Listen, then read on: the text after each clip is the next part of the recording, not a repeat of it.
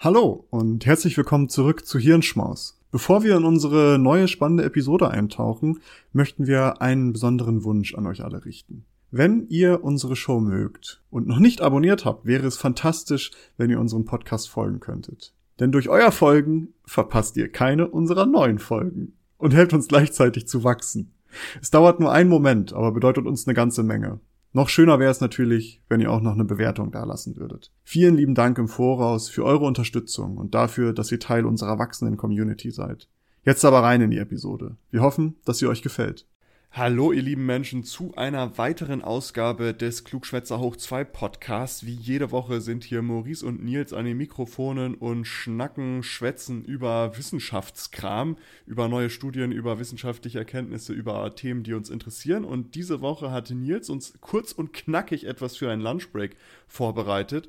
Und ohne, ohne viel weiter zu schnacken, Nils, worum soll es heute gehen? Ja, wir beschäftigen uns mal wieder mit unserem thematischen Dauerbrenner etwas, was nach wie vor unser Leben auch irgendwie beeinflusst, nämlich äh, Corona. Und wir werden uns heute mal einen Faktor damit ja, einen Faktor davon betrachten, der anscheinend eine wichtige Rolle in sowohl der Übertragung als auch in, in dem Faktor Long-Covid bzw. Post-Covid, die Bezeichnungen da sind ja noch äh, in the making. Anscheinend ist Long-Covid das, was praktisch passiert, wenn diese akute Infektion vorbei ist und Post-Covid ist das, was dann langfristig viele Monate danach passiert.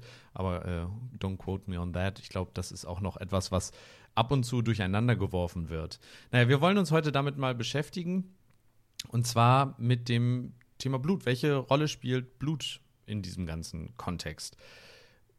Gerade jetzt, so in den letzten Wochen und Monaten, wo doch die Infektionszahlen so hoch waren wie noch nie zuvor, ähm, haben wir das vor allen Dingen gesehen, dass ja auch viele Menschen in unserem Alter, also junge, jüngere Menschen, davon betroffen waren. Auch im persönlichen Umfeld, denke ich, kennt jeder mindestens eine Person, wenn man nicht selbst davon betroffen war, die in den letzten Wochen äh, an Corona erkranktes Covid hatte. Und unter Umständen kennt man auch Menschen, die unter Umständen längerfristig jetzt mit diesem Problem ja, zu kämpfen haben, entweder mit Post- oder Long-Covid. Und ein Faktor, der dabei eine wichtige Rolle spielt, scheint eben die Veränderung der Blutzellen zu sein. Und das ist eine Erkenntnis, die schon im letzten Jahr getroffen wurde, und zwar vom Max Planck, äh, also von der Max Planck Gesellschaft, äh, einer Forschungsgesellschaft, die haben sich angeschaut, wie sich das Blut verändert. Und äh, ich muss sagen, das ist eine ziemlich abgefahrene äh, Forschung, die sie da gemacht haben. Und zwar, ähm, also erstmal zu der Erkenntnis, was kam dabei raus? Ähm, es scheint so, dass Corona eben die Art der Blutzellen, der, vor allem der roten Blutzellen, verändert. Und zwar insofern, dass diese weniger flexibel, weniger steif sind, oder beziehungsweise steifer sind, weniger flexibel und dadurch eben äh, weniger zum Beispiel Sauerstoff äh, transportieren können, sich schlechter durch, äh, ja, durch enge Gefäße schieben können und so weiter. Das heißt, die Flexibilität, sage ich mal, der, der Blutkörperchen oder der Blutzellen hat sich äh, ja verändert. Was äh, ja auch die Größe hat sich übrigens verändert, was eben ein ganz schlechtes Zeichen zu sein scheint und eben ein großer Faktor dafür zu sein scheint, der äh, Long-Covid bzw. Post-Covid äh, ja, befürwortet oder begünstigt. Das heißt, die Veränderung dieser, dieser Blutzellen ist auch noch über Wochen und Monate nach der Akutinfektion irgendwie zu erkennen. Und äh, wie haben sie das gemacht? Das ist vielleicht jetzt so der interessante Teil. Ich will jetzt gar nicht so tief in, die, äh, in den Punkt reingehen. Dabei wurde Menschen praktisch ein Zugang ins Bein gelegt, in, in eine Beinader. Und dabei wurde dann das Blut praktisch einmal umgeleitet. Also Blut wurde rausgenommen und dabei wird geguckt, eben, wie, äh, ja, wie die Form von diesem, von diesem Blutkörperchen ist. Und das, äh, da gibt es auch ein Video zu, ähm, beziehungsweise Fotos zu. Ich äh, werde das mal verlinken. Und äh, da kann man dann halt sehen, wie sich das praktisch ja verändert hat. Total abgefahren und total spannend und wie sich, also es scheint eben einer der wichtigen Faktoren zu äh, sein, der eben praktisch diese Erkrankung lang, langfristig unangenehm macht. Das kann man sich ja auch vorstellen. Weniger Sauerstoff, der beispielsweise transportiert wird, da kann man sich vorstellen, dass die, äh, ja, die Kurzatmigkeit dann schlimmer wird und so weiter. Ein zweiter Faktor, wo Blut oder unsere Blutgruppe im, im Speziellen eine Rolle äh, zu spielen scheint, ist bei der Übertragung. Also es gibt schon seit längerem äh, Paper, die anscheinend eine Korrelation bzw. Eine, eine Befürwortung von bestimmten Blutgruppen hinsichtlich der Infektion zeigen, während andere da weniger häufig ähm, ja, betroffen, also von Corona betroffen zu sein scheinen. Der Grund dafür war nie so wirklich klar. Jetzt gibt es eine Studie, man muss dazu sagen, die Sample Size ist jetzt nicht sonderlich groß. Insgesamt äh, wurden, wurden eine Umfrage gemacht bei Klinikpersonalen in Frankreich und da haben 387 Personen geantwortet und es geht, ging immer um die Person plus der Partner oder die Partnerin.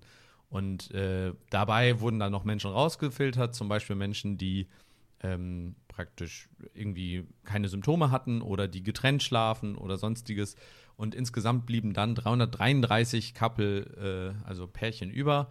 Und das heißt, diese Stufe hatte 666 Mitglieder. Naja, das schreit doch schon nach einer Verschwörung. naja, natürlich nicht. Aber es handelt sich dabei um positiv, PCR-positiv getestetes äh, Personal von Krankenhäusern.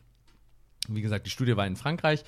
Äh, Studienzeitraum war Anfang 2020 bis äh, Mai 2021. Das heißt, da waren auch noch äh, oder die ersten Geimpften äh, mit dabei. Aber ganz am Anfang ging es um den Wildtyp und eben ungeimpfte Menschen. Das ist auch wichtig. Ähm, Alpha und Alpha-Variante und Wildtyp sind praktisch die Version von Corona, die wir uns oder von Covid, die wir uns, äh, nee, von Corona, die wir uns betrachten.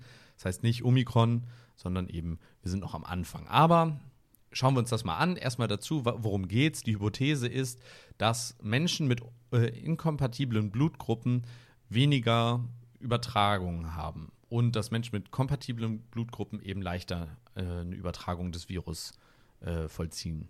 Das heißt, wann sind Blutgruppen kompatibel? Naja, es gibt ja diese A, B und 0 Blutgruppen. Es gibt ja auch A, AB, B und 0 und dann gibt es ja Rhesustypen, aber die sind erstmal egal. Ähm, jeder Mensch hat eine Blutgruppe und es gibt halt Blutgruppen, die miteinander kompatibel sind. Dann kann man zum Beispiel das Blut als Empfänger ähm, bekommen von einem Spender oder einer Spenderin. Und es gibt Blut, das ist nicht kompatibel. Und das Blut ist auch teilweise nur in eine Richtung kompatibel. Das heißt, äh, gibt es so eine Tabelle, äh, welche Blutgruppen miteinander kompatibel sind und welche eben nicht. Ähm, und dann wurde hierbei eben diese betrachtet, wie häufig war bei diesen Paaren diese zweite, also Secondary äh, Response, also wie häufig wurde praktisch der Partner oder die Partnerin äh, über das Klinikpersonal dann infiziert, also über den eigenen Partner. Beispiel, äh, Maurice, deine Partnerin bekommt zum Beispiel äh, Corona, steckt sich an und du wärst dann so gesehen die zweite Person und dann wird geguckt, wie häufig, ähm, ja, ob du dich angesteckt hast und das eben bei allen. Ähm, Blutgruppenverteilung da war praktisch nicht signifikant anders als in Frankreich selbst. Das heißt, der Großteil der Menschen hatte entweder Blutgruppe 0, 46 Prozent, oder Blutgruppe A, 42 Prozent. Damit sind schon die meisten abgedeckt. 7% äh, hatten Blutgruppe B und 3,9% hatten Blutgruppe AB. Und das ist halt praktisch die normale Verteilung in Frankreich und die ist auch sehr ähnlich zu Deutschland. Das heißt, da ähm, ja, kann man schon mal sagen, dass das gut das alles abdeckt. Insgesamt haben von diesen 333 äh, Paaren, äh, lass mich schnell nachgucken, 131 eine äh, Corona-Infektion gehabt. Also 39,3 äh, 39 Prozent der Menschen haben sich dabei infiziert, was ich äh, schon irgendwie überraschend finde. Aber dass dann so auch, auch die Pärchen, also dass das komplette Pärchen infiziert ist, sage ich mal. Genau. Also nicht nur ein Teil davon, ja, ja. Nee, es geht dann immer nur darum, dass also beide praktisch. Also ja. diese 333, das sind praktisch 333 Mitarbeiter okay, in ja. Krankenhäusern, die sich infiziert haben. Und dann wird geguckt, wie viele Partner ja. oder Partnerinnen haben sich da angesteckt. Und äh, genau, das waren dann 131, was knapp 40 Prozent heißt. Ähm, dabei haben sie sich dann angeschaut, wie ist die Verteilung von diesen 131. Und da war es nämlich so, dass 93 dieser Menschen eine Kompatibilität in der Blutgruppe hatten und 38 Prozent eben inkompatibel waren. Das heißt, wir sehen vor allen Dingen Menschen mit eben einer kompatiblen Blutgruppe haben sich dabei äh, infiziert.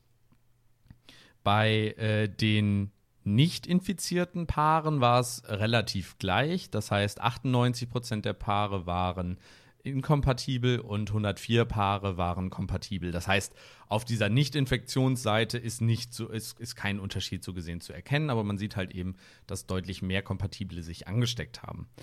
Ähm, genau, das heißt, das haben sie auch alles äh, statistisch dann, äh, wie wir in einer der vorangegangenen Folgen schon gelernt haben, ist das ja auch mit Vorsicht zu genießen, aber hier haben sie das eben mit äh, Signifikanztests eben getestet und haben dabei herausgefunden, dass das auch eben signifikant mehr ist, was ja, sag ich mal, als Laienblick darauf 93 zu 38 ja auch irgendwie der Fall ist. Das Ganze, also prozentual gesehen, sagt man dann, dass 47,2 Prozent der kompatiblen äh, Paaren sich angesteckt haben. Das heißt 50-50 Chance fast, äh, dass wenn man eine gleiche Blutgruppe hat, dass man sich ansteckt, während das nur 27,9 Prozent bei den Inkompatiblen ist. Das heißt, ähm, die Chance, sich anzustecken, ist um 41 Prozent geringer, wenn die Blutgruppe eben inkompatibel ist. Was ich schon irgendwie einen ziemlich äh, starken Faktor finde. Mhm. Ähm, und das Ganze haben sie dann praktisch noch äh, äh, sich angeschaut, wie das mit den, äh, mit den Impfungen war. Also hat sich da was verändert. Äh, da hat man tatsächlich gesehen, dass die Anzahl der Infektionen, dieser Zweitinfektionen, praktisch, also dass die Partner sich infiziert haben, die ist gestiegen.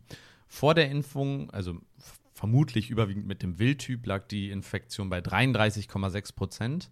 Zweitimpf also da haben sich äh, 33,6 äh, Prozent der Partner infiziert, während sich bei der äh, in 2021 schon 51,4 Prozent infiziert haben. Daran sieht man nochmal das, was auch in anderen Studien eben gezeigt wurde, dass die Alpha-Variante, die eben 2021 vor allen Dingen äh, dominant war oder in diesem Zeitraum dominant war, eben deutlich äh, häufiger zu Infektionen geführt hat.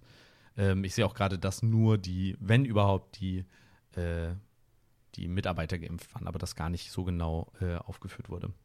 Äh, das Zweite, was sie sich dann angeschaut haben, war nämlich die äh, Verteilung der Blutgruppen. Das finde ich nämlich auch ganz interessant. Und zwar haben sie sich auch hier angeschaut, ähm, wie die Verteilung der Blutgruppen hinsichtlich der Infektionen und Nicht-Infektionen war. Und dabei haben sie eben gesehen, dass es bei den Infektionen gar nicht so, eine große, so einen großen Unterschied gab. Wenn man sich dann die, das Ganze nochmal betrachtet hinsichtlich der Personen, die negativ geblieben sind, da sieht man, dass Menschen, die die Blutgruppe 0 haben, im Vergleich zu der Gruppe der Menschen, die nicht Blutgruppe 0 haben, also A, B und äh, A und B, mhm. äh, da ist eben die Gruppe 0 signifikant häufiger äh, vertreten. Das heißt, Menschen mit Blutgruppe 0 bekommen seltener Corona ähm, während Personen äh, mit Blutgruppe A im Vergleich zu der Gruppe, die nicht Blutgruppe A hat, also B, AB und 0, eben deutlich häufiger in der Covid-19-Positivgruppe vertreten ist. Das heißt, tendenziell sind Menschen mit Blutgruppe 0 seltener an Covid erkrankt als Menschen mit, mit äh, Gruppe, Blutgruppe A. Ähm, was interessant ist, weil ja die Gruppen doch ähnlich häufig verteilt sind. Ich wollte es also, gerade sagen, ja. Und aber dann, wenn man sich nämlich anschaut, Blutgruppe 0 zum Beispiel, kann nur Blut von anderen Menschen mit Blutgruppe ah, 0 ja. bekommen, während Blutgruppe A da etwas, äh, ja, etwas mehr Möglichkeiten hat. hat. Das heißt, äh, das ist eine, eine, interessante äh, ja, Sache, die da herausgefunden wurde und die auch so ein bisschen erklärt, warum wir unter Umständen diese unterschiedlichen ja, äh, Verteilungen hinsichtlich der Blutgruppe sehen. War, also es gibt da jetzt so eine Vermutung, warum das der Fall ist. Dabei gibt es dann die, die Vermutung, dass eventuell die äh, Abwehrzellen praktisch der Blutzellen äh, auch eine Rolle spielen. Also äh, wenn wir zum Beispiel eine falsche Blutgruppe bekommen, dann würden ja unsere Abwehrzellen das, das falsche Blut in Anführungsstrichen äh, angreifen. Und diese Zellen scheinen auch irgendwie unter Umständen, so die Hypothese, auch an dem, an dem ja, Verteidigen von Corona ja, oder Covid in dem Fall irgendwie teilzunehmen. Das heißt, da ist noch ganz viel Forschung zu machen, aber auf der anderen Seite ist anscheinend das wirklich nicht nur eine reine, was ja auch schon länger bekannt ist, eine reine Atemwegserkrankung, sondern eben ähm, ist unser, zumindest auch noch unser Blut ein, ein wichtiger Faktor, der eben bei Corona eine Rolle spielt. Und das zeigt aber auch wiederum, wie wenig wir bis jetzt von Corona wissen. Und äh, ja, ich bin mal gespannt, was wir da in den nächsten Wochen, Monaten und Jahren herausfinden. Eventuell kommt in ein paar Monaten noch mal Version 2 dieses Podcasts, in dem wir dann sagen, ja, das, was wir da erzählt haben, wurde widerrufen, so wie das unter Umständen in der Wissenschaft ist. Ähm, hm. aber wie ich finde, ganz interessant. Ich persönlich äh, hatte Kontakt zu Menschen, äh, die, äh, also ganz direkten Kontakt äh, zu Menschen, die positiv waren anschließend.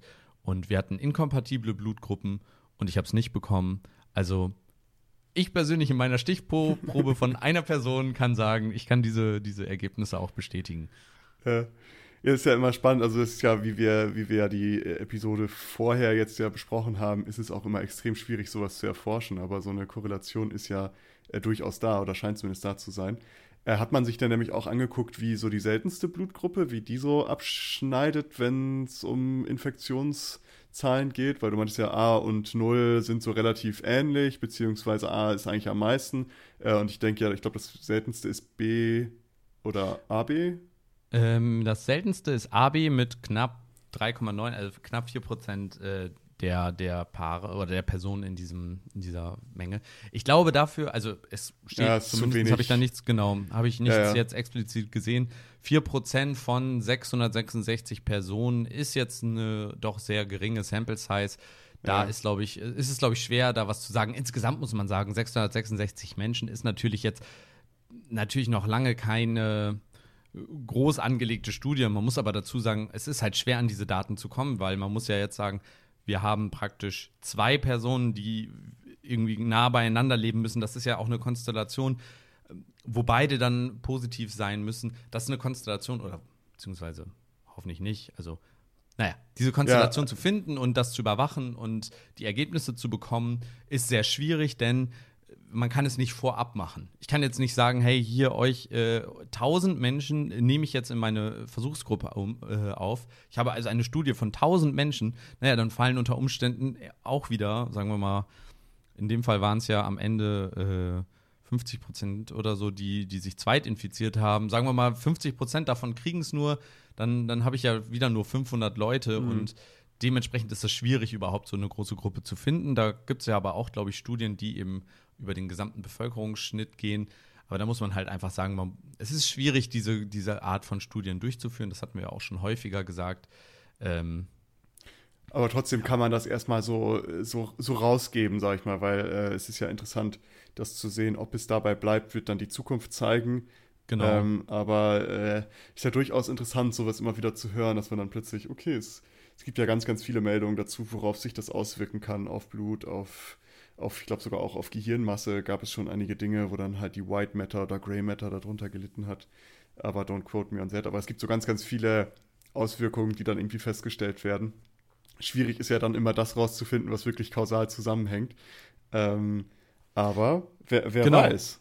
Das ist ja so ein Versuch, eine Kausalität hinter diese Korrelation. Wir haben mehr mhm. A und weniger Null und so zu bringen. Und auf der anderen Seite ist es, glaube ich, auch etwas, was viele aus dem privaten Umfeld eventuell auch miterlebt haben. Also ich persönlich habe das auch bei vielen Menschen jetzt schon miterlebt, wo gesagt wurde, ja, ich habe es nicht bekommen, obwohl alle in meinem Haushalt es bekommen haben, außer genau, mir. Ja. Und das sind ja Geschichten, die uns seit, ja, seit der, seit dem Wildtyp, seit Anfang an irgendwie begleiten, wo es halt Menschen gab, die in einem Haus mit fünf infizierten Menschen lebten und trotzdem nachher nicht infiziert waren und äh, ja, das ist eventuell eine Erklärung dafür. Also ich finde es total spannend. Ähm, ist dann ja. auch so, dass das die, die einzige Situation, wo sich die Menschen mit der seltensten Blutgruppe richtig freuen können. Es ist nicht zwingend die seltenste Blutgruppe. Es ist am besten bist du mit der inkompatibelsten Blutgruppe, was null ist, und das sind ja schon einige. Ja, okay, ah, gut, ja, stimmt. Null ist die inkompatibelste. Ja, also recht um auf Nummer sicher zu gehen und das Risiko zu reduzieren, es schließt es natürlich nicht aus. Man, wir haben ja gesehen, 38 Personen haben sich ja trotzdem infiziert, aber um das Risiko zu reduzieren, ladet einfach nur noch Menschen ein, die äh, eben nicht mit eurer Blutgruppe kompatibel sind. Also keine anderen Nuller auf eurer, keine anderen Nullen auf eurer Party und äh, ab geht die Luzi. Ist dann, ist, dann, ist dann ein B. So ein Bluttest muss vorgelegt ja. werden.